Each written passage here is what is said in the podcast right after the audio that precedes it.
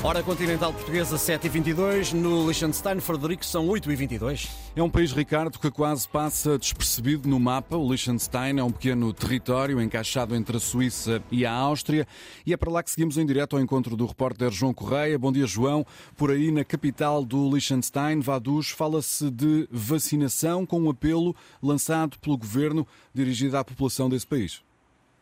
Bom dia, Frederico. Com o aumento dos números de Covid-19 e também o número de gripes aqui uh, importunarem aquela que é a missão dos hospitais, o Governo apela que a população volte aos centros de vacinação para reforçar esse método de defesa contra a Covid-19 para que o inverno seja tranquilo aqui neste Principado. Nem só de vacinação, João, se fala aí no Liechtenstein, os jornais eh, também falam sobre uma coligação política que tem como grande objetivo a transição energética.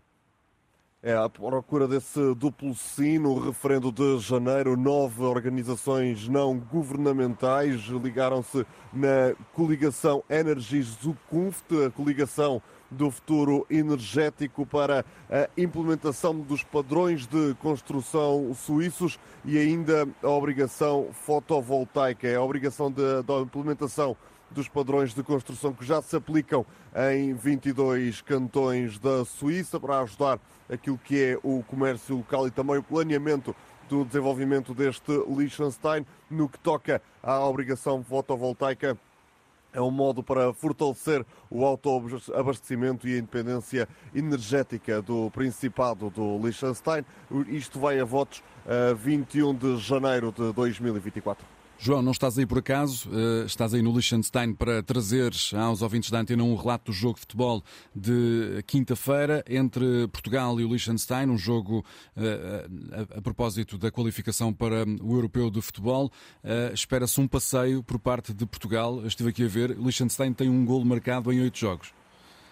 É uma seleção do Principado, um estado tão pequeno, dificilmente conseguiria ter uma grande seleção. Portugal espera aqui um jogo acessível para continuar esta senda apenas vitoriosa na qualificação para o próximo do Campeonato da Europa. Qualificação essa que já está garantida. Roberto Martínez tem aqui possibilidade também de experimentar algumas coisas novas, apesar de já ter vincado essa vontade de ganhar e os contratempos que já teve com as saídas de alguns jogadores da convocatória por lesão e a chamada de, por exemplo, João Mário, que vai fazer a sua estreia com a camisola das Quinas.